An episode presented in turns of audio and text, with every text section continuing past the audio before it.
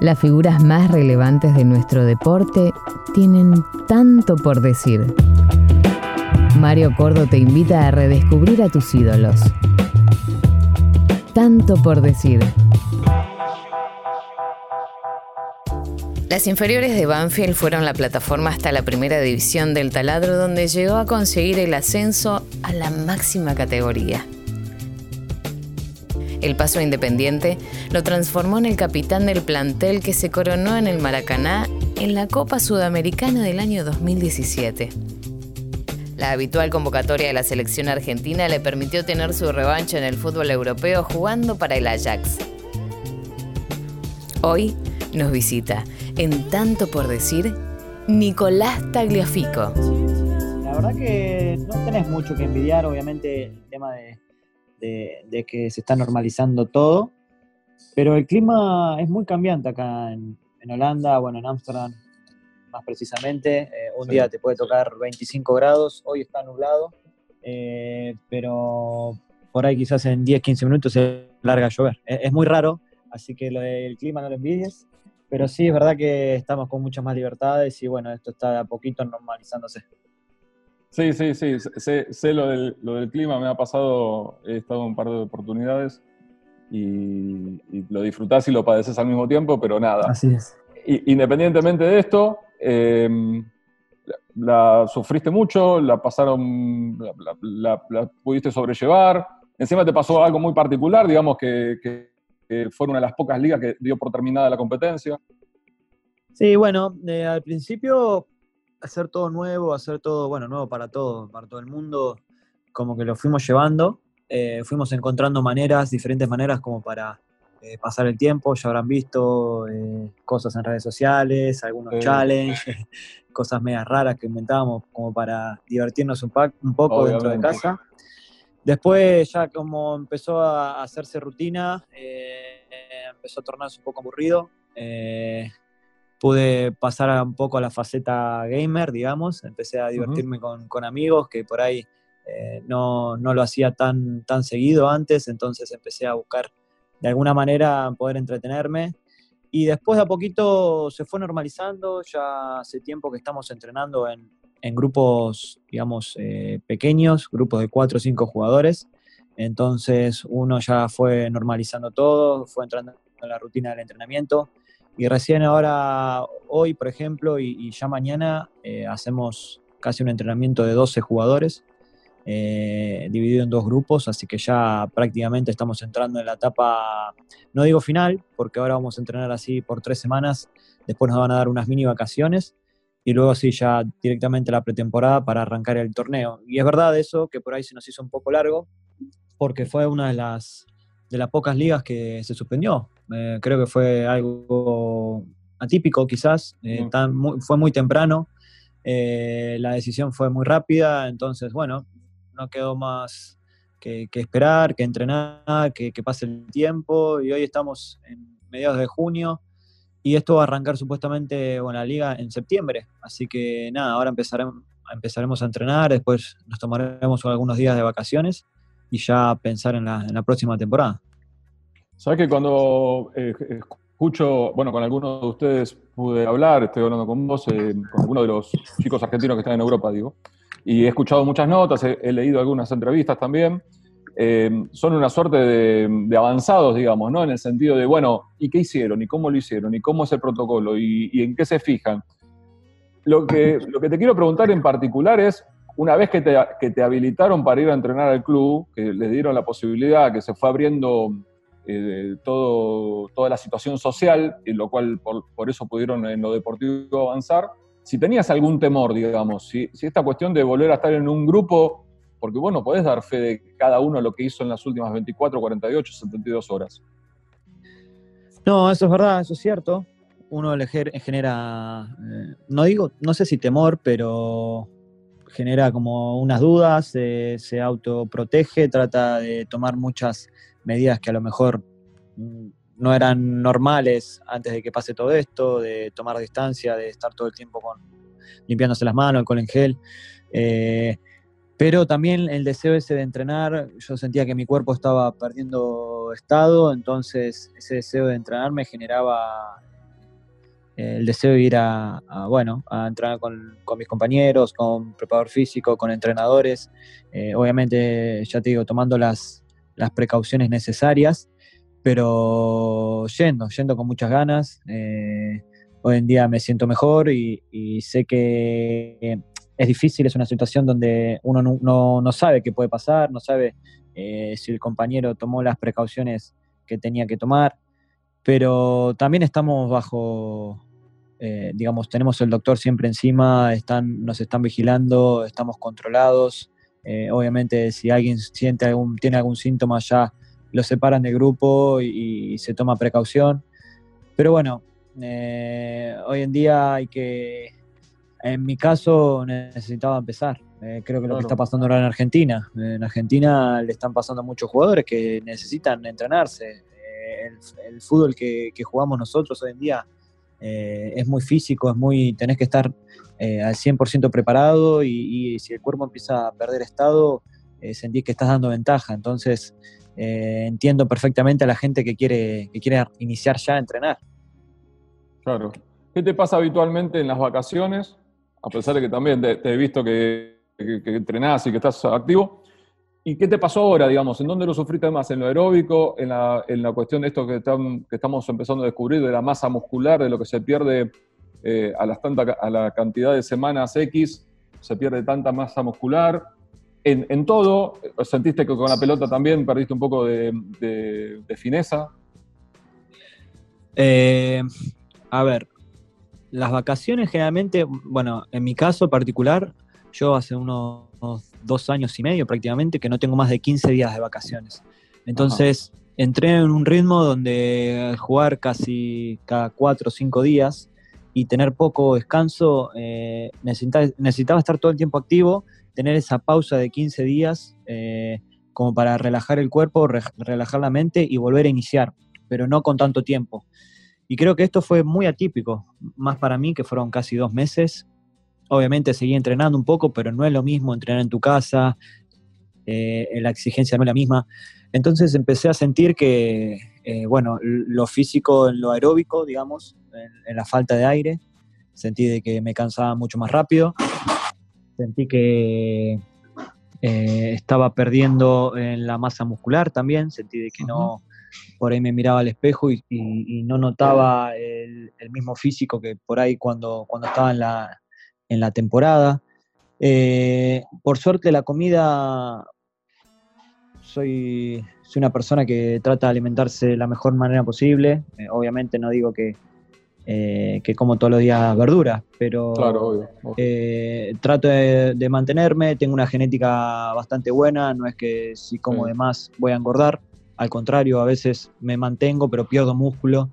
Y creo que esos fueron los dos factores más importantes, lo, eh, que es lo, aeróbico eh, y la masa muscular, que uno entrenando todos los días, haciendo, uno no se da cuenta, pero eh, entrenamos una hora y media quizás a alta intensidad y uno pierde calorías y uno aumenta la masa muscular y, en tu casa no lo haces.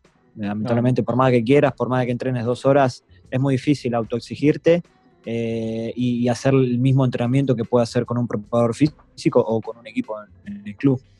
Sí, por más que tengas espacio también no, se compara y, muchas veces El, desafío de tener el compañero al lado que va, que va trotando, corriendo, haciendo la pasada con vos al lado tuyo, también eso te, te da un estímulo. También, también, ¿no? Por eso te digo que además eh, genera, no digo aburrimiento, pero uno encerrado en un lugar, eh, prácticamente haciendo lo mismo, porque no tiene mucho espacio y porque en cambio en una cancha de fútbol, eh, con una pelota de por medio, te genera, además de, divertirte, estás trabajando tu cuerpo sin darte cuenta. Acá es como que estás, estás autoexigiendo y, y peor aún, sin un objetivo claro que eso es lo peor que puede pasar, porque uno dice, estoy entrenando y no sé ni cuándo voy a arrancar. Entonces le empieza a generar en la cabeza, ¿y ahora qué hago? Bueno, por ahí mañana no entreno, eh, entreno día por medio y hago un poquito más, un poquito menos. Entonces uno empieza a, bueno, a, hacer cosas que por ahí la rutina que te genera el club eh, no, no, las hace. ¿Sabes que eh, estoy hablando con Nico Tagliafico eh, diste justo en la tecla de lo que te quería preguntar. ¿Y la mente, la cabeza? ¿Qué hiciste? Eh, este, ¿Tienen un apoyo? Sí, obviamente que lo sí, pero quiero saber si vos lo recurriste a la cuestión psicológica, coaching, mm, tratar de, encauzar la mente otra vez. Bueno, eh, por suerte, en lo que va de mi carrera tuve gente que me ayudó en lo, que es coaching, eh, como nombrar a Alejandro Cohen, eh, que me ayudó mucho en eso. uno trata de pensar obviamente en lo positivo de todo, trata de enfocarse en los objetivos. Por eso decía lo de los objetivos, que a lo mejor uno dice, bueno, me tengo que trazar objetivos a corto plazo, a largo plazo, y esta vez como que a corto plazo no había nada, entonces uno tiene que estar más fuerte que nunca y saber, bueno, pero yo no me puedo relajar porque sabemos que esto va a terminar pronto o por ahí iba, a tardar, sí, pero uno tiene que estar siempre preparado. Eh, eh, pero creo que lo más difícil fue eso, de la cabeza, tratar de, mantenerse firme. Eh, sé que fue más difícil de, de, lo normal, sé que fue más difícil que en una temporada normal, por esto de que te digo que uno no tiene un objetivo claro eh, y uno no sabía más o menos los tiempos que se iba a tardar eh, en, comenzar todo nuevo. Pero eh, bueno, ya te digo, tengo esa, esa fortaleza que a lo mejor me genera mantenerme y tratar de, pensar todo el tiempo en, lo que va a pasar y, tratar de, no estancarme. Entonces me generó seguir entrenando y seguir pensando en positivo para mantenerme bien físicamente. Tal cual. Contame cómo es la experiencia o la sensación de conseguir el objetivo de salir campeón, pero con la liga inconclusa y se me ocurre que con muy poca euforia, por lo menos de parte de ustedes, de parte del plantel. A ver, eh, sin embargo, la, liga no nos, no nos proclamó campeón, digamos. Todavía no, ¿no? Todavía no. No, no, no, no digamos, nos, nos dio como primeros pero sin, sin campeón, quedó inconclusa sin, la Sin estrella, para decirlo de alguna forma. Claro, sin estrella, digamos, sin, sin trofeo. Eh, lo único que se hizo fue darle una posición a cada equipo para lo que es la clasificación de Champions League, por ejemplo, que en este caso Ajax eh, quedó como primero, entonces tiene acceso a la, a la, fase de grupos de la Champions League que viene. Entonces eh, se tornó muy raro, porque, a ver, habíamos empezado de una manera increíble la temporada y fuimos cayendo de a poco, eh, hasta tal punto que nos igualaron en la tabla. Eh, pero no quedaban muchas fechas, creo que, si no me equivoco quedan nueve fechas. Y uno hizo tanto esfuerzo y tanto trabajo para, para, bueno, para mantenerse todo, porque nos mantuvimos toda la temporada en la primera posición y que se corte así, así tan rápido, obviamente sabemos el por qué, pero sin esperar un poco más a ver qué pasaba, sin jugar con los tiempos, como que nos dio una... Fue algo amargo, amargo para nosotros porque, nada, es como que borrón y cuenta nueva. Eh, fue, no, no sirvió de nada, digamos. como que quedamos, eh, hicimos todo esto para que, para nada, a empezar de nuevo. Pero bueno, ya está, ya está. Eh, ya no por, eso, por, eso quería, por eso quería rescatar eh, de las sensaciones, digamos, ¿entendés? Y también que me cuentes cómo se lo tomaron los hinchas, porque acá, bueno, no, es necesario que te explique nada, pero yo creo que, creo, vamos a, vamos a suponer, yo creo que los hinchas lo festejarían igual si le dan la liga terminada al equipo que va puntero y, y listo, ¿entendés? Sí, no, acá no, acá no se festejó. Quizás sí se, a ver, fue, quedó como agridulce, porque no pudimos salir campeón, pero sin embargo, algo muy importante que es clasificar a la fase de grupo de Champions, que es lo que siempre, más que nada acá en Holanda, eh, se, trata de, lograr, estar siempre en Champions, porque es una competición muy importante en Europa, entonces eh, quedó como ahí, entre medio. Eh, obviamente que a cualquier hincha le hubiese, le hubiese encantado decir, bueno, podemos levantar la copa, pero creo que también con lo que hicimos el año pasado, el hincha hoy en día estaba más tranquilo. Si no hubiese pasado todo lo del año pasado, eh, hubiese sido muy, muy doloroso para, la gente porque eh, estaba hace mucho tiempo buscando un título. Pero bueno, ya está. Eh, fueron decisiones mayores que hay que aceptar y, seguir.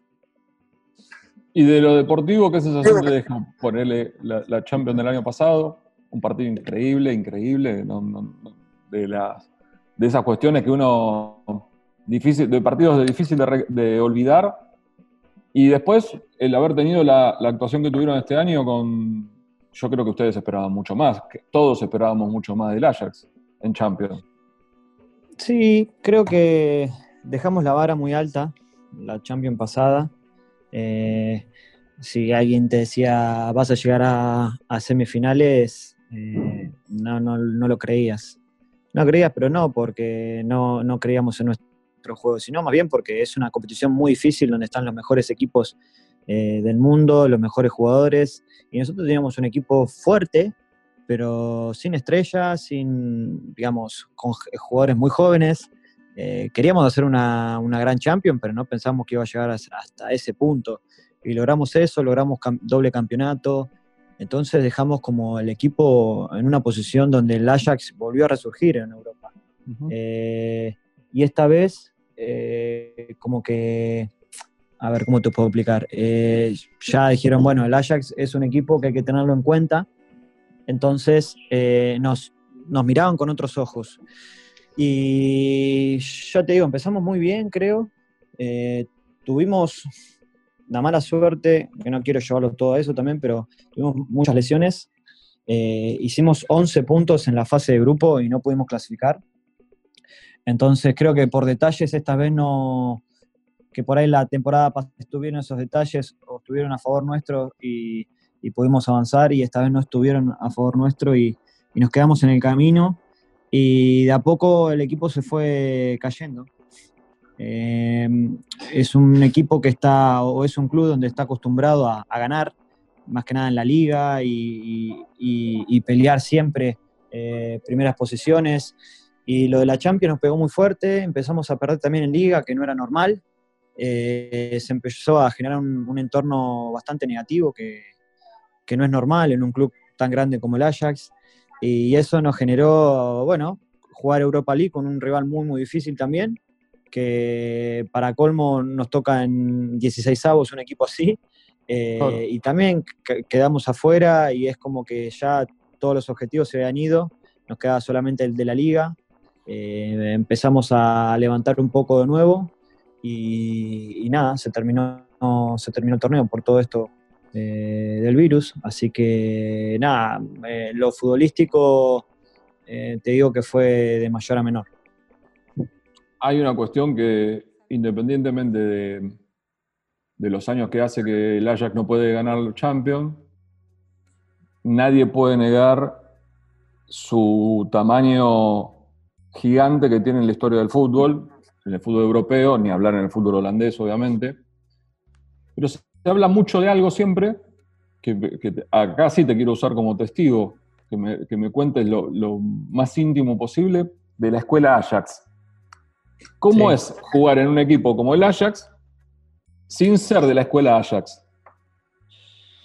Y aprendes un montón de cosas. Aprendes de sus costumbres, aprendes de ni hablar de fútbol, porque tiene una mentalidad totalmente diferente a la que podía pensar en Argentina, por ejemplo un fútbol totalmente libre, un fútbol eh, muy ofensivo, donde eh, las preocupaciones tienen que estar en encontrar espacios para hacer goles y las preocupaciones no están en, defender espacios para que no nos generen goles. O sea, eh, muchos partidos, me contaba la gente que estuvo antes de, de que yo llegara, que muchos partidos tenían 5-4, 4-3, eh, eh, o sea, vamos a tratar de hacer más goles que el rival. Si nos hacen, bueno, tenemos que hacer uno más.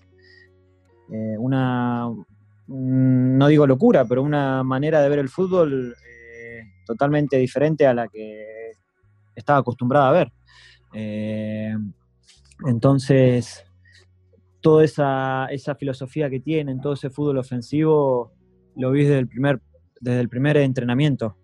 Eh, donde me tocó estar, digamos, yo llegué y de centrales lo tenía a Frankie de Jong y a Matthijs de Ligt. Eh, dos jugadores que lo primero que hacían cuando agarraban la pelota de defensores centrales es empezar a encarar para adelante, agarrar la pelota y empezar a enfilar. Y hasta que no aparezcan, claro, hasta que no aparezca ninguno, eh, eh, seguir yendo. O sea, y, el entrenador lo que me decía es cuando uno de ellos se va, cerrate. o sea, los centrales ya estaban em, pensando en atacar. Y eso me cambió la mentalidad, la, manera de juego eh, tan ofensiva que, bueno, logré, logré mejorar y, hoy soy lo que soy, creo que mejoré muchísimo ofensivamente, eh, logré, un montón, logré hacer un montón de goles, eh, pero esa, esa filosofía que tienen de, bueno, de pensar en el, arco, en el arco rival, obviamente teniendo sus precauciones en lo defensivo, porque no es que, bueno, vamos todos para adelante, que Dios quiera, no.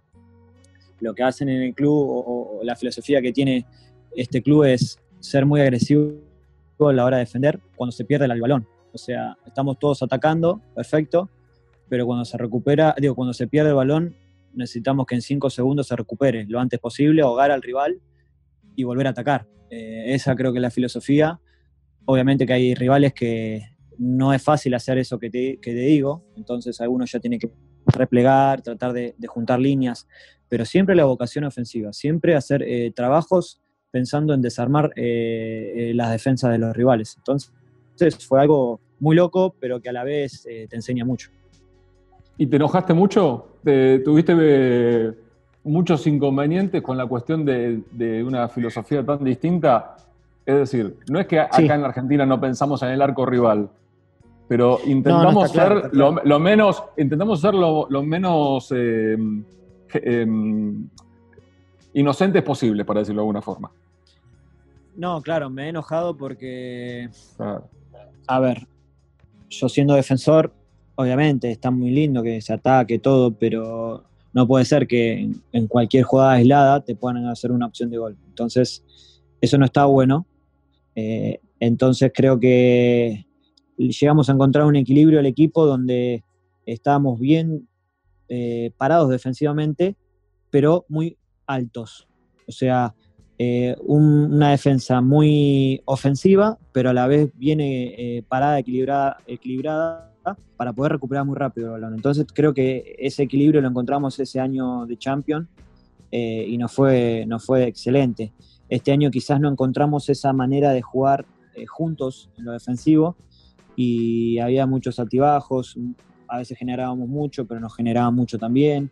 Eh, creo que ese es el talón de Aquiles de, un equipo como, el Ajax, donde mira tanto el arco rival que si no está bien eh, posicionado, también le pueden hacer mucho daño. Así que sí, me he enojado, porque ya te digo, uno como defensor quieren que, no le conviertan a la primera que llegan, o, quieren que, que, no se vengan cuatro contra tres, cuatro delanteros contra tres defensores. Es algo que no puede pasar, entonces me he enojado pero creo que también hemos encontrado ese equilibrio que, necesitábamos para, para, bueno, hacer lo que hicimos. Creo que ah, desde que estoy hemos, bueno, hemos jugado esa Champions increíble.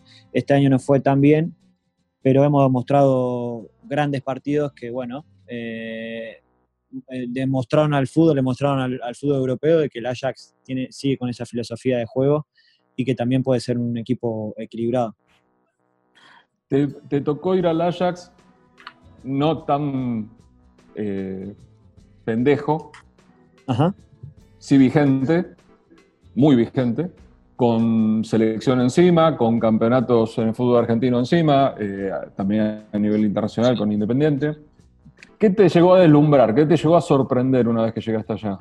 Eh, imagino esto, por ejemplo, cuando miras un poco para atrás y ves la historia del Ajax, los jugadores que salieron, los jugadores que estuvieron en tu lugar. Eso fue una de las primeras cosas que me, que me sorprendió. Entras en el estadio y tienen fotos de, cada animal que decís, qué locura la gente que pasó por acá. Ni hablar, bueno, de, equipos más eh, eh, clásicos de la época del 90, eh, jugadores como Sidorf, Davis, Overmars, Van Basten. no, no, tengo para nombrarte un montón, más contemporáneos, Suárez, Ibrahimovic. Eh, no, no, locura de jugadores, que fue lo que mm, primero, digamos, lo que más me impresionó al principio. Eh, o sea, uno va sabiendo qué es el Ajax, qué, eh, qué, filosofía tiene, pero una vez que está dentro y, ve más con detalle, dice, este es un club grande, ¿verdad? con, cuatro champions y eh, vos vas al museo y también ves todos los trofeos que tienen. Quizás hoy en día no está en, la elite del fútbol europeo, pero es un club con mucha historia y, te genera eso. Ni bien llegás, como que te pega una cachetada. Mirá que este club es, es importante en Europa. Sin duda, me imagino así, aparte sí, lo que uno sabe, eh, sé que se nota eso. ¿Te quedas un ratito más? ¿Podemos hacer una pausa? Y sí, sí, charlando. Después de la pausa sigo charlando con Nico Tagliafico. Él desde Ámsterdam, yo desde Buenos Aires. Tanto por decir. Club 947. 947. Todos los deportes. Un solo lugar. Nico, antes decías en el bloque anterior de mm, el poco descanso que tuviste los últimos dos años. Eh, ni más ni menos que por, un mundial y por una Copa América, como si fuese poco.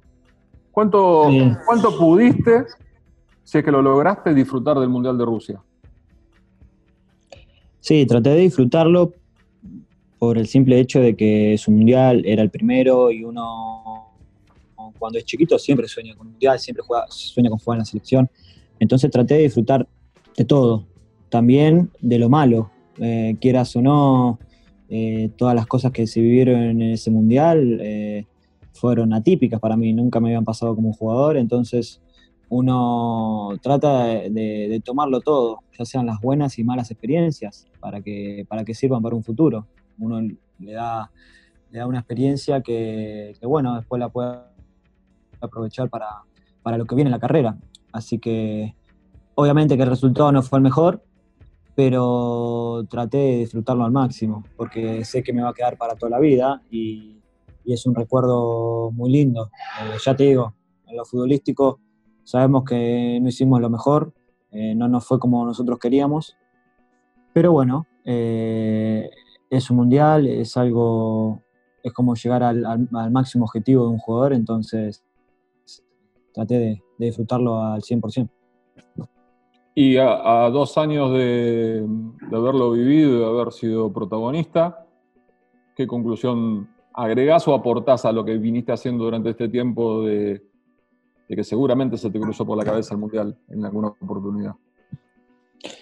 ¿Cómo, cómo? Espera, no, entiendo la... Claro, eh, ¿qué, balance, ¿qué balance haces, pero a dos años de la, de la experiencia, digamos, de lo futbolístico, de lo que de lo que Argentina, hasta el punto futbolístico que llegó a Argentina. Te iba a decir lo que Argentina logró, no sé si sentís que se logró algo. Bueno, eh, yo creo que fue una etapa muy, eh, no digo rara, pero una etapa de, que fue muy rápida. No solo en lo individual, sino más bien en lo grupal, hubo muchos cambios, hubo todas cosas como que se iban haciendo a los ponchazos, eh, eh, eh, se pudo clasificar faltando nada, había mucha negatividad en, digamos, en, el en lo que es la parte de, afuera, prensa, gente, había muchas cosas negativas que generaron un montón de cosas. en lo deportivo, en lo, futbolístico no estuvimos bien, no, llegamos al, a lo que queríamos. Eh, y hoy, dos años después, me pongo a ver de que eh, hay, una, hay un, orden, hay un poco más de orden de lo que había en 2018. Eh, uno va viendo de que las cosas se van organizando y que creo que lo más importante, la organización, el orden, la disciplina, y eso genera también más confianza en uno mismo, en el equipo, en la gente, en todos, eh, nos llevó a jugar una Copa América, que si bien uno siempre quiere salir campeón, eh, eh, hubo cambios, hubo, se notó algo diferente, se notó otro ambiente, más tranquilidad, y, de a poquito se va notando eso, se va notando de que la cosa va mejorando, fue de menor a mayor, y esto te lo digo hoy, dos años adelante, y si Dios quiere y, se sigue trabajando y se sigue entrenando, dos años en dos años quizás esto sea mucho mejor aún. Entonces creo que se están haciendo las cosas bien a partir de, toda esa, esa, esa, nube que hubo en el 2018, 2017, todo, esa, eh, ese, no sé cómo decirlo, pero eh, Proceso. creo que sí, sí puede ser. En ese proceso creo que las cosas se van de a poquito mejorando y hoy se ve un, un cambio positivo. Hace un par de semanas hablaba con Lucas Viglia, acá mismo, y mm, cuando hablábamos del Mundial, él, eh, ante la pregunta mía, él me dijo, yo creo que, que- que no llegamos como candidatos, que estábamos un escalón por debajo de las, de las grandes potencias, y de hecho se notó, y por eso tuvimos el resultado que tuvimos. ¿Coincidís? Eh, ¿Sentís que mm, en la previa, y, ahí también te, te, obligo a que pienses cómo era tu análisis previo al Mundial, ¿sentís que podíamos haber llegado un poco más lejos? Eh, bueno, yo creo que no llegábamos eh, del todo pre- preparados. No, no, por el, no porque no nos llegamos preparados, sino porque todavía nos faltaban muchos detalles, por, por corregir. Todavía había un poco de dudas en, en algunas cuestiones tácticas, futbolísticas. Esto que te digo, lo del entorno también generaba eh, más dudas dentro del equipo. Entonces, no sé si, obviamente Argentina siempre es, es candidata, por más de que no esté en su mejor momento. Y, y más creo que en un mundial donde a veces se definen por detalle las cosas. Y por ahí si la suerte también está un poco de tu lado, eh, por ahí terminas ganando, pero no sé si para llegar a ser campeón, porque uno tiene que estar en todo para salir campeón, tiene que estar en todo el detalle, tiene que hacer casi todo perfecto y nosotros no estábamos en esa perfección que, que un equipo necesita, esa solidez como para lograr un objetivo. Eh, sí había mucha confianza, eh, sí, sí había muchas ganas, pero luego te pones a pensar y, y hubo equipos mejores, eh, hay que ser sincero, y bueno, se dio como se dio. eh, así que sí, antes, antes del Mundial uno está con mucha ilusión, pero también sabía que, que no estábamos, eh, no éramos el serio candidato. Sabíamos que podíamos lograrlo, sí, seguro, pero sabíamos que también había equipos que eran realmente candidatos a, a ganar. Y sin embargo, eh, lo, que, lo que genera el Mundial es que por ahí, esto que te digo, los detalles, un, equipo que decís Alemania, que siempre es candidato, quede afuera de la manera que quedó. Eh, entonces uno tiene que estar, además de estar al 100%, eh, tiene que estar con, esa, con ese deseo y con, con esa mentalidad ganadora que, que, bueno, nosotros al principio lo fuimos llevando y con los, los malos resultados, la, neg- la negatividad, nos generó como dudas y, no llegamos a lo que, a lo que fuimos a buscar, a, hacer un buen mundial. Yo creo que todos los que estamos involucrados en el fútbol de alguna otro, de otro lugar coincidimos que lo colectivo está por encima de lo individual. Más allá de que e- encima yo te escuchaba a vos y digo, "No- nos faltaba, decías vos, y yo coincido con vos, y tenemos el mejor jugador del mundo. Pero no es que no alcanza Leo, Leo alcanza y sobra, pero digo, si no lo rodeas, si no haces un equipo, si, si el equipo no está afinado, si el equipo no está trabajado como corresponde a una exigencia tan grande, hoy la escena mundial, no solamente en selecciones, también en los clubes, fíjate Liverpool, fíjate a Barcelona cómo le cuesta, y, obviamente que tiene un, un gran equipo y, y tiene al mejor jugador del mundo. Me parece que es lo colectivo lo que, lo que está por encima hoy de, cualquier suma de individualidades. Siempre. Coincido con vos y, sé que, y siento eso, en todos los planteles que, que estuve, eh, pongo por delante siempre lo colectivo. Si uno trabaja en equipo y es disciplinado, que también es algo muy importante, la disciplina, eh, y trata de, de que, de ir todos por el mismo camino, eh, las cosas se logran, tarde o temprano se logran, y si no se logran, eh, uno queda con la, con la cabeza tranquila de que se hizo todo lo posible. Eh, pero lo colectivo creo que va por delante de todo siempre, siempre. Estoy charlando con Nico Tagliafico. ¿Y cuál es la sensación que te quedó después de la Copa América del año pasado? Bueno, la sensación fue otra, por ejemplo, Comparado al, al Mundial, fue una sensación de, bueno, eh, hicimos las cosas bien, yo creo que sí. Tratamos de dar todo, sí. Eh, tácticamente o, futbolísticamente, eh, no sé si, si fuimos la mejor Argentina, pero tratamos de hacer las cosas de, que, de, lo que el entrenador nos pidió y tratamos de, jugar de una manera donde sabíamos lo que teníamos que hacer. Después fútbol, obviamente, puedes ganar, puedes perder, puedes tener eh, esto que te digo, los detalles, que sin embargo fuimos de menos a más, creo que en esa copa. Arrancamos con algunas dudas, pero después nos fuimos acomodando y a pesar de no, ya te digo, no lograr el objetivo, uno se va un poco más tranquilo porque sabe que fue creciendo, que, fue mejorando y después de esa Copa América, eh, a pesar de que son amistosos, uno siente que el trabajo da sus frutos y que es un, es un proceso que de a poquito va creciendo.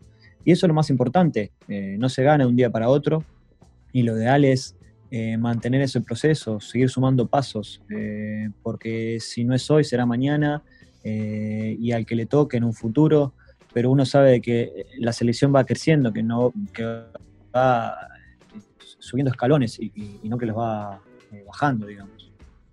Sí, y, creo que otra cosa positiva es que el, ensamble y el agregado de, chicos que no habían tenido mucha experiencia en selección, que, van dando sus primeros pasos, pero que ya están, te das cuenta que están a la altura de, los equipos, por ejemplo, ¿no? de, los que juegan en el exterior y también en el fútbol local, eh, se abre una, gran cuota de esperanza de, lo bien que han entrado poniéndose una camiseta que es, todos sabemos el peso que tiene, ¿no?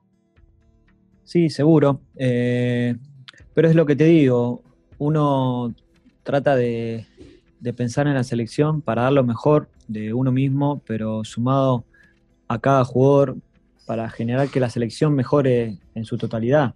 Eh, después van a seguir agregándose chicos, van a seguir saliendo otros, pero lo importante es que la selección crezca eh, en lo que estábamos hablando, en lo colectivo. Después se van a cambiar las piezas, seguramente, eh, pero lo importante es que lo colectivo crezca, eh, que haya un orden, que haya una organización y que se mantenga para poder lograr objetivos.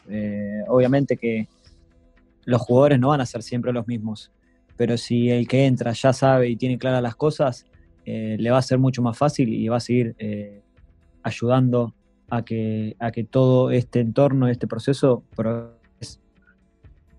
Y esos detalles volvieron a aparecer, ¿no? Esa falta de e, esos pequeños detalles en donde uno quizá no quiere decir que no esté a la altura, ¿eh? porque para mí Brasil no era una selección que arrasara con los rivales, de hecho no, no le pasó eso durante la Copa América, pero sí que en los pequeños detalles, sin hablar con algunos fallos arbitrales que seguramente vos y yo estamos de acuerdo y no vamos a estar de acuerdo con las decisiones que tomaron, eh, es lo que termina privando de que Argentina, por ejemplo, juegue la final. Sí, sí, sí. Eh, y uno lo tiene que tomar obviamente con bronca, porque a veces son cosas que van más allá de, lo táctico, pero también sabemos que tenemos que ser autocríticos y saber que tuvimos errores que a lo mejor eh, Brasil no los tuvo y generó llegar a, la final. Pero también te sirve de experiencia para saber eh, eh, lo que progresó el equipo, para saber de que pones el primer partido de la Copa América con el último y fue totalmente diferente. Y, jugando con un rival totalmente diferente también. entonces, tiene que servir. obviamente que a nadie le gusta perder, pero tiene que servir para seguir creciendo, para que los jugadores que recién inician eh, lo tomen y, sean más fuertes para la próxima y que, que a nosotros nos sirva como, como lección, eh, porque el fútbol tiene esas cosas también. A veces uno hace todo, hace el partido perfecto y por un, por un detalle termina perdiendo. Eh, entonces, no siempre vas a ganar, van a ser más las veces que pierdas y, esto nos tiene que servir de, de, lección. Se nos hace difícil, viste, a los argentinos en general, al futbolero en particular, y ni hablar, y esto es autocrítica la que hago, al periodismo, aceptar de que no siempre vamos a ganar. es normal, creo que la pasión que tenemos en el fútbol no, por el fútbol, digo, no se, no se vive en muchos lados eh, en muchos países acá en Europa eh, no puedes comparar a ninguno. Eh, tenemos una pasión por, por este deporte que es máxima. No, no, no, no hay comparación con otra, no es esa tiene sus pros y sus contras, obviamente, porque ser futbolista argentino te genera que en cualquier otro lugar que vayas no vas a sentir la presión que se siente en Argentina. Ese es un punto eh, donde, bueno, yo en mi caso en este lugar eh, se nota muchísimo. Claro. Pero siendo un jugador eh, argentino, vos no vas a sentir la presión de, los malos resultados, no vas a porque ya la, la, vivís desde que sos chico, desde que estás en inferiores y perdés y que, y que ya en el club te vean mal y, todo mal, los padres se enojen. O sea, la presión siempre la tenés. Eh, tenés que ser el mejor jugador, tenés que ganar siempre. Entonces esa presión te genera una experiencia después a futuro, en este caso cuando venís a Europa, de que eh, sos como, estás fortalecido.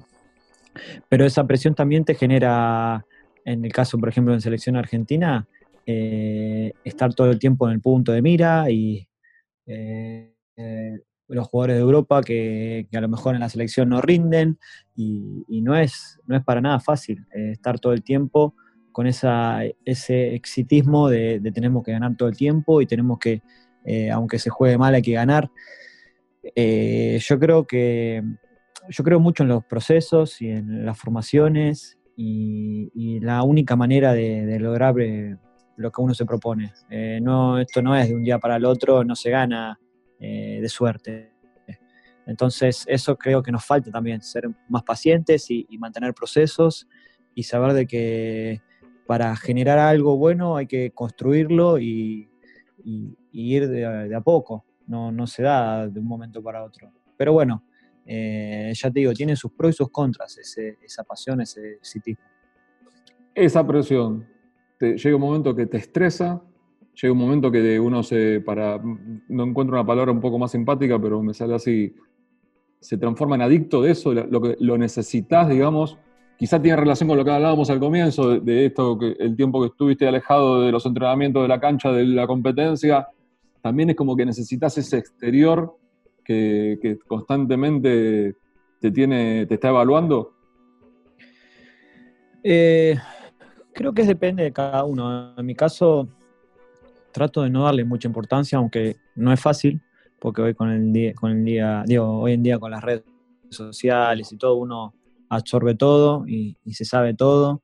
Eh, y por ahí algún X escribe algo y, vos te pones a pensar, porque generalmente nosotros somos así, eh, casi nunca vemos lo, positivo. Siempre, en mi caso, uno trata de, le, le, da más enfoque a lo negativo, decís, che, ¿será verdad? Eh, y es normal, es normal. De, en mi caso trato de, todo el tiempo autoexigirme y, tratar de, estar bien.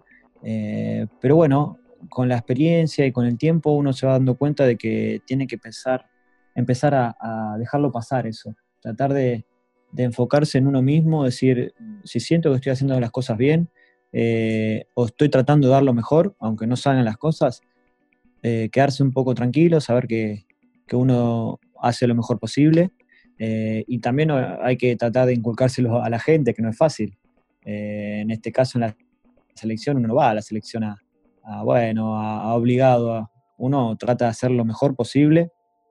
Y hay un montón de factores que generan de que, de que uno eh, no dé el 100% o que no juegue igual que en Europa. ya sea en lo futbolístico, en lo táctico, en, en un montón de circunstancias que, que bueno, eh, eh, generan eso, pero hay que, en mi caso, trato de estar tranquilo, no, le doy mucha importancia a lo que se diga, sino más bien en lo, en lo que veníamos hablando, en lo colectivo, en tratar de aportar y, tratar de ayudar al equipo para que cumpla los objetivos.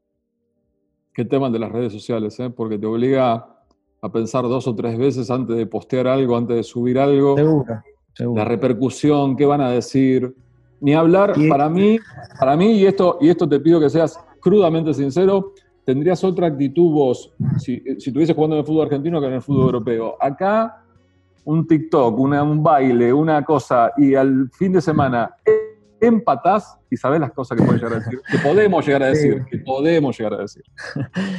Eh, sí, yo creo que uno no termina de, expresarse libremente, no termina de ser el que es por el simple hecho de que también eh, es una persona famosa, es una persona que, bueno, lo ven en este caso muchos chicos, eh, entonces uno trata de también ser lo más profesional posible sin ir al, tono, eh, ¿cómo te puedo explicar?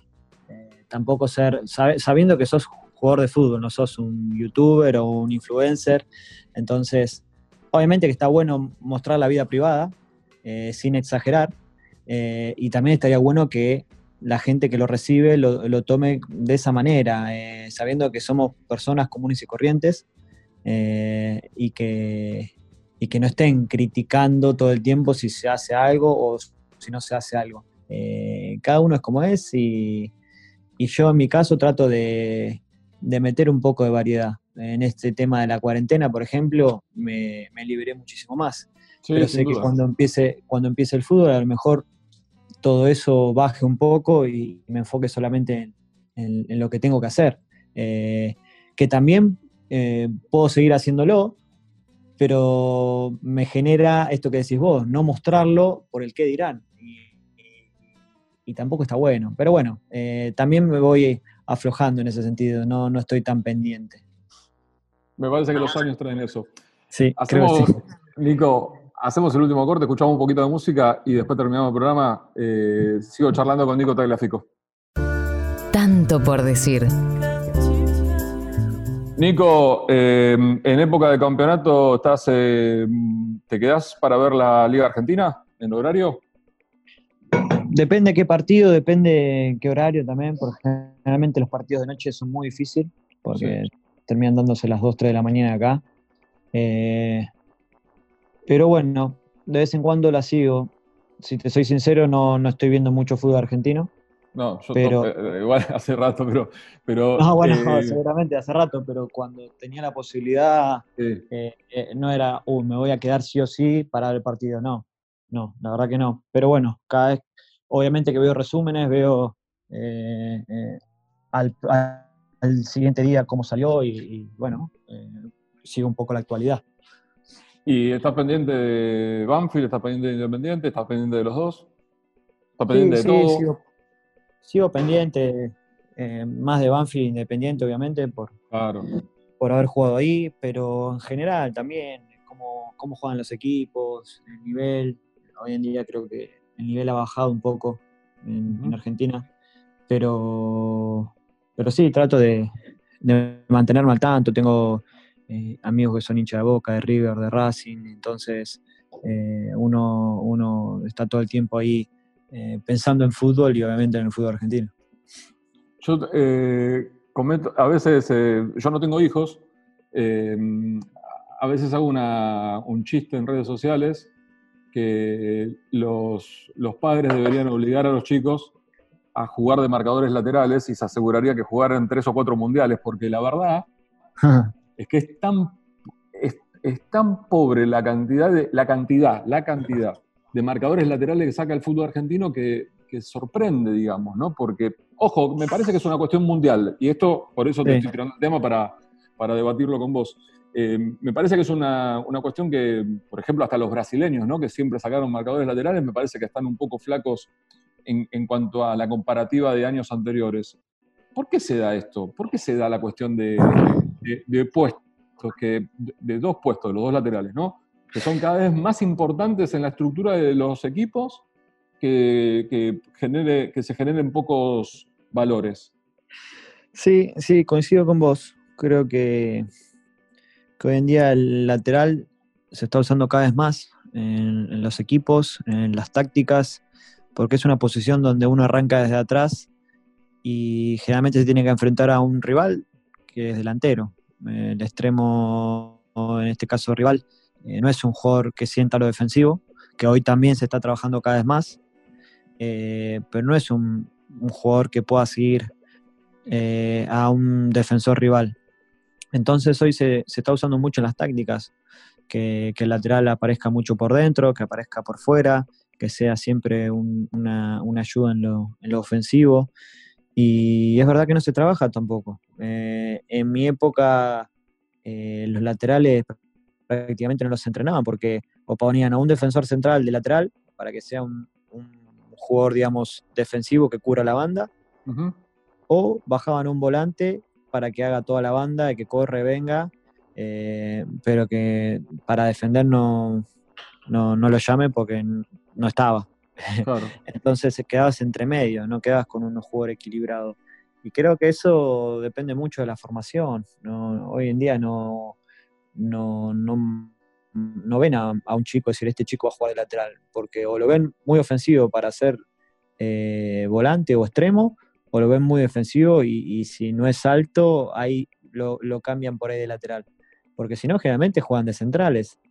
Y creo que es una posición que se, se está utilizando mucho y se tiene que trabajar porque ya te digo, hoy en el fútbol moderno se está utilizando mucho y, bueno, en los equipos, lo vemos en todos los equipos, en los grandes equipos, eh, es una posición muy importante. Sí, es que los grandes equipos tienen, eh, tienen los mejores laterales. Pasan en el fútbol argentino, pasan en el fútbol mundial, pasan las selecciones también. Y esta cuestión de la altura de lo que decías vos, ¿no? Y, en esto, ahí, si querés, te dejo de lado. La pavada que en algún momento decían de, de tu altura, eh, debe ser de los jugadores más efectivos en, las dos áreas a la hora de cabecear. Eh, ¿qué, importa la altura, digamos? No, no, todos los altos cabecean bien y, hay un montón de casos de jugadores que dan ventaja de talla y que terminan teniendo un buen salto, un buen cabezazo, son, muy tiempistas para saltar. Sí, eh, a ver, son gustos. hay muchos entrenadores que les gusta tener una línea de cuatro de uno 85, un 90 para arriba. Eh, hay otros que no interesa, que es más importante eh, lo técnico, eh, o en este caso, como decís vos, si es un jugador bajo pero salta bien, ¿qué, importa? Ya está. a veces otros que le interesa más lo físico, un jugador que sea fuerte físicamente. A ver, hay muchas opciones, pero creo que es una posición donde menos se necesita la altura. Obviamente que si sos un lateral de 1,85 y sos rápido como uno de 1,70, eh, sos ideal. Pero tampoco es fácil encontrarlo, un jugador que sea alto y que sea rápido. Entonces, creo que es una posición donde más, necesitas más la agilidad que, la, que lo, lo físico, digamos. Obviamente tenés que estar fuerte, tenés que estar pero no, no, no veo hoy en día eh, laterales que, que sean eh, un estereotipo como defensor central. No, al contrario. Si me puedo pensar, prácticamente son todos jugadores rápidos y ágiles que necesitan estar muy eh, enfocados en lo que es el ataque por afuera, por dentro y, estar rápidos porque también los extremos que te tocan hoy en día son también jugadores muy eh, veloces, que aceleran mucho, entonces tenés que estar rápido y liviano.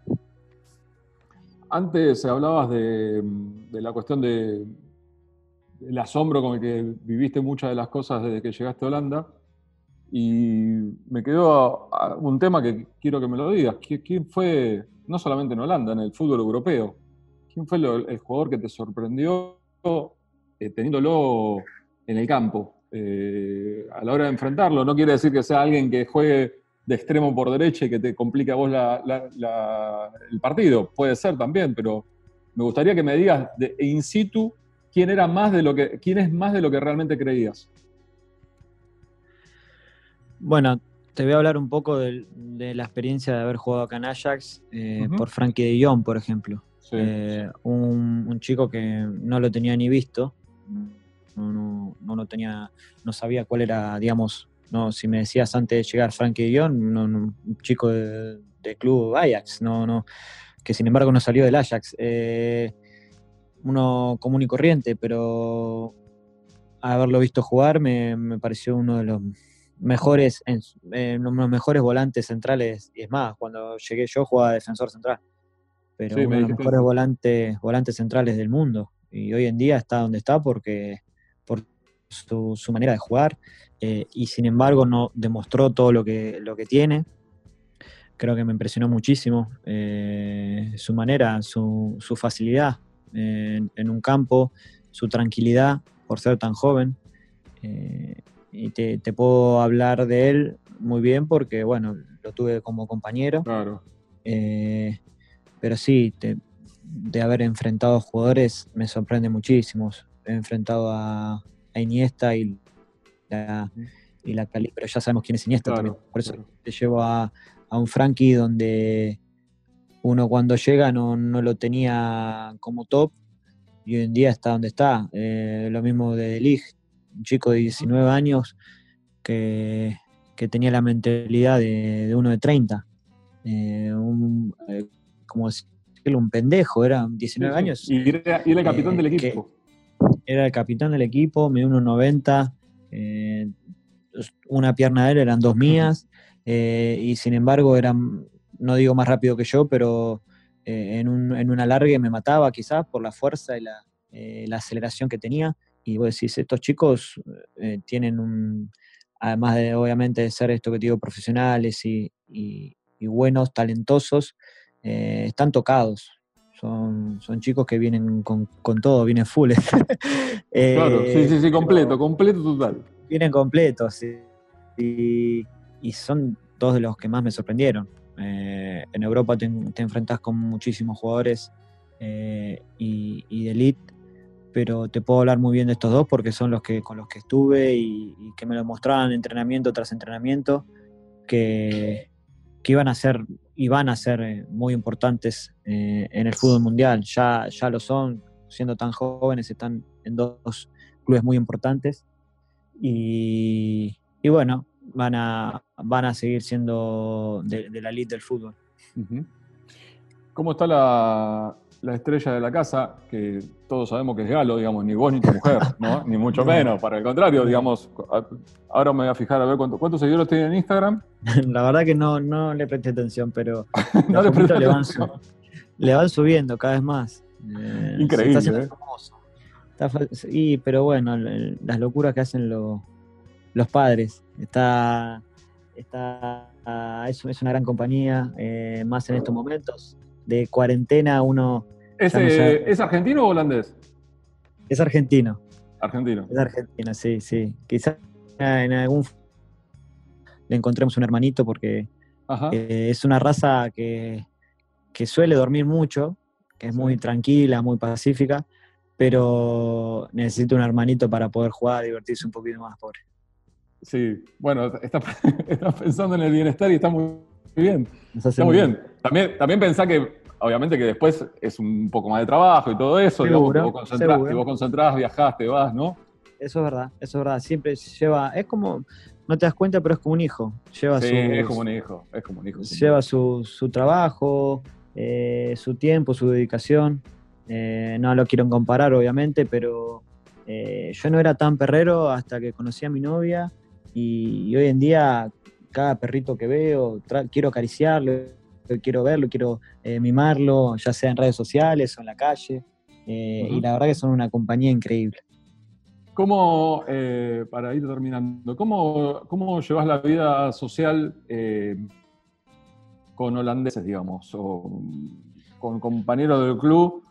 Porque una cosa es los latinos, ¿no? Ni hablar, me imagino que con Lisandro deben compartir bastante tiempo también, pero pero no siempre es tan fácil y, nos comprenden y nosotros los comprendemos tantos a ellos, como otra, otra dureza, otra, otra, eh, otra puntualidad. es verdad. Eh, lo bueno que tienen que el holandés, eh, yo al principio cuando llegué pensé que iba a ser frío, que, que, no iba a ser tan social y sin embargo me sorprendieron. es totalmente lo contrario una gente, gente muy amable, eh, que, a ver, en, su país hay mucho extranjero también, entonces le abren las puertas a todos eh, y eso genera que sean también muy amables, muy sociables. Eh, lo que sí tienen que son muy disciplinados, muy parecido al alemán, en el sentido que son eh, tienen su agenda y no es como el argentino, che, hoy vamos a juntarnos a cenar, no, porque tengo esto, tengo lo otro, recién juego el jueves que viene. Eh, en ese sentido son así, muy estructurados, eh, pero, son gente muy, muy copada, muy buena onda, muy alegres, obviamente también por la calidad de vida que tienen. Es un país caro, pero viven muy bien también, tienen todo.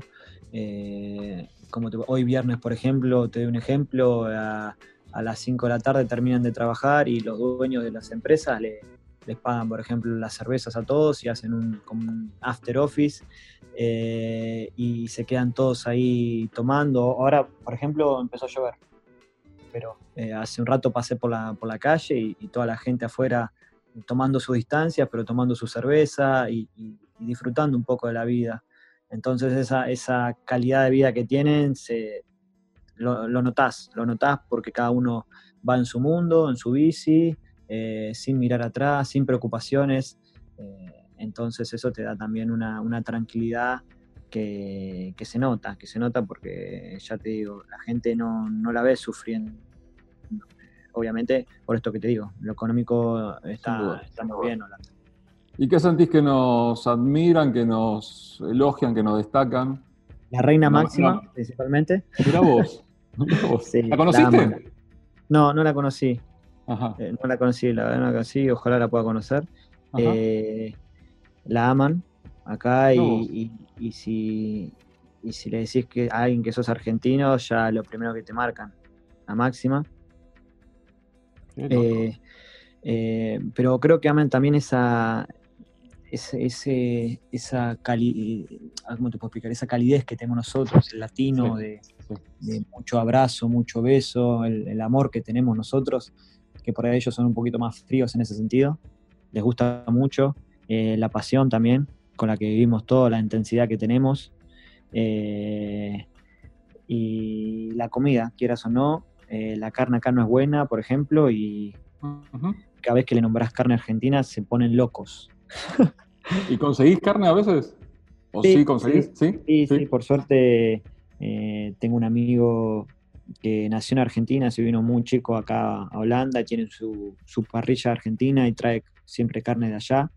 Así que por suerte consigo. Sí, sí, en ese sentido Ámsterdam es una ciudad, bueno.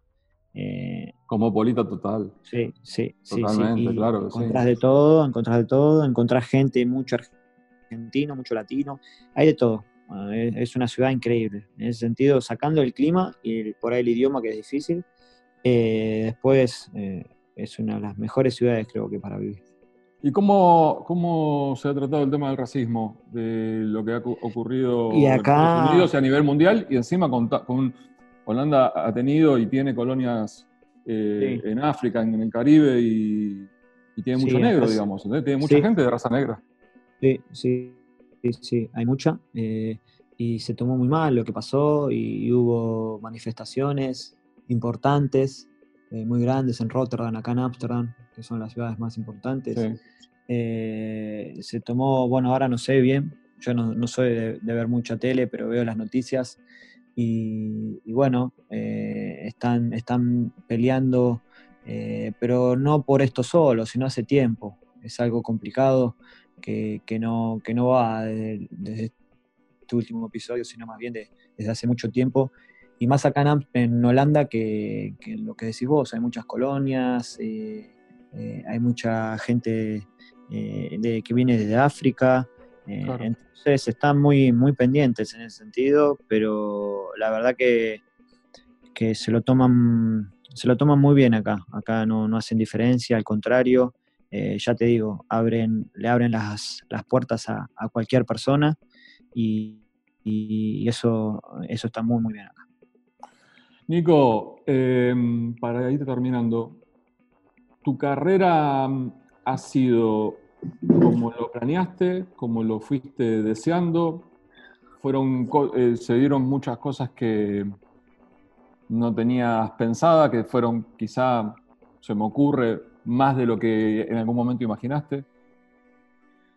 Yo creo que mi, carrera eh, fue como uno se iba planeando, eh, pero tomó más tiempo de lo que también pensaba, quizás.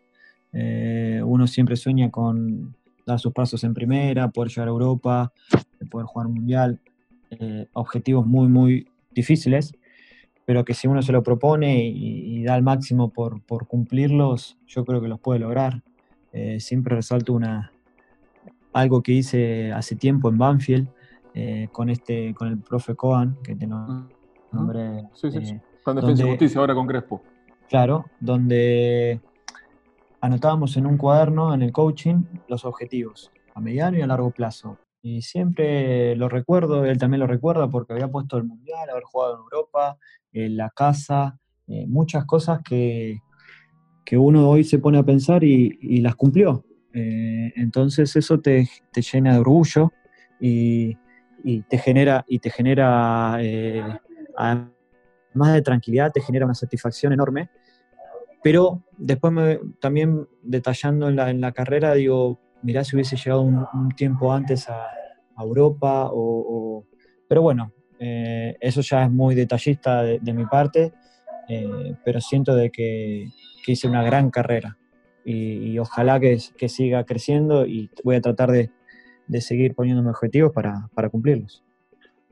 ¿Cualquier otro en tu lugar, lo que te, en algún momento te pasó de irte de Banfield a jugar a un equipo de segunda división de España, eh, se hubiese transformado en un trotamundo de equipos de, baja, de, pocos objetivos, digamos. Me parece que vos también lo sabes. Sí, a ver, fue una etapa rara, difícil, eh, pero que también me sirvió de mucha experiencia, me sirvió para crecer como persona. Me fui con 19 años.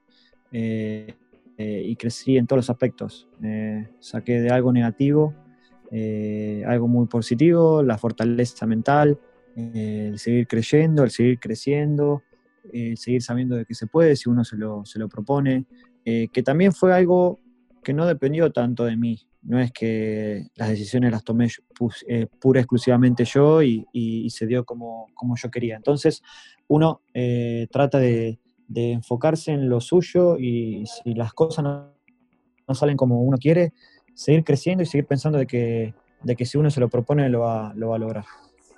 Y contame qué hay escrito en el cuaderno que todavía no se cumplió. Bueno, esas cosas, por ejemplo, que te dije, eh, ahora el cuaderno no lo, no lo, tengo conmigo, no sé dónde estará, pero... Tenemos que buscarlo, ahí. Sí, lo tengo que buscar, pero ya te digo, esas cosas que me había propuesto las cumplí He anotado algunas más seguramente, eh, pero bueno, eso me queda para mí me parece que vos sabes dónde está el cuaderno, pero no, quieres decir dónde está el cuaderno. No sé dónde está. El cuaderno bueno, mira, son cosas anotadas que las tengo en mi mente también. Vos ya terminaste la cuarentena, pero tenés tiempo de buscarlo. No me lo digas, pero me parece que sabés lo que está escrito, eso sí. Eso sí, eso sí, lo tengo en mi cabeza. Porque ya te dijo, como lo tenía tan claro, eh, no era falta no, era, no hacía falta anotarlo en el cuaderno. Y, y, creo que es lo más importante, tener las cosas claras y, ir a buscarlas. Nico, un placer, no, no, esperaba otra cosa, de verdad que, que por eso tenía tanta ganas de charlar con vos y hace un par de semanas que venía buscándote y agradecerte por el tiempo y agradecerte por, por, la predisposición, por la buena onda.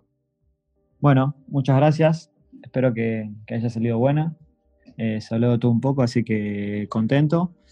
Y nada, eh, eh, desearles toda la suerte. Ojalá que esto termine pronto, porque me imagino que ya se está poniendo un poco intensa la cosa. Sin duda, sin duda, sin duda que es así. Eh, te, mando te mando un abrazo muy grande y, gracias por el tiempo nuevamente. Dale, dale, muchas gracias. Un abrazo grande y que estés muy bien. Tanto por decir, una charla entre amigos en Club 947.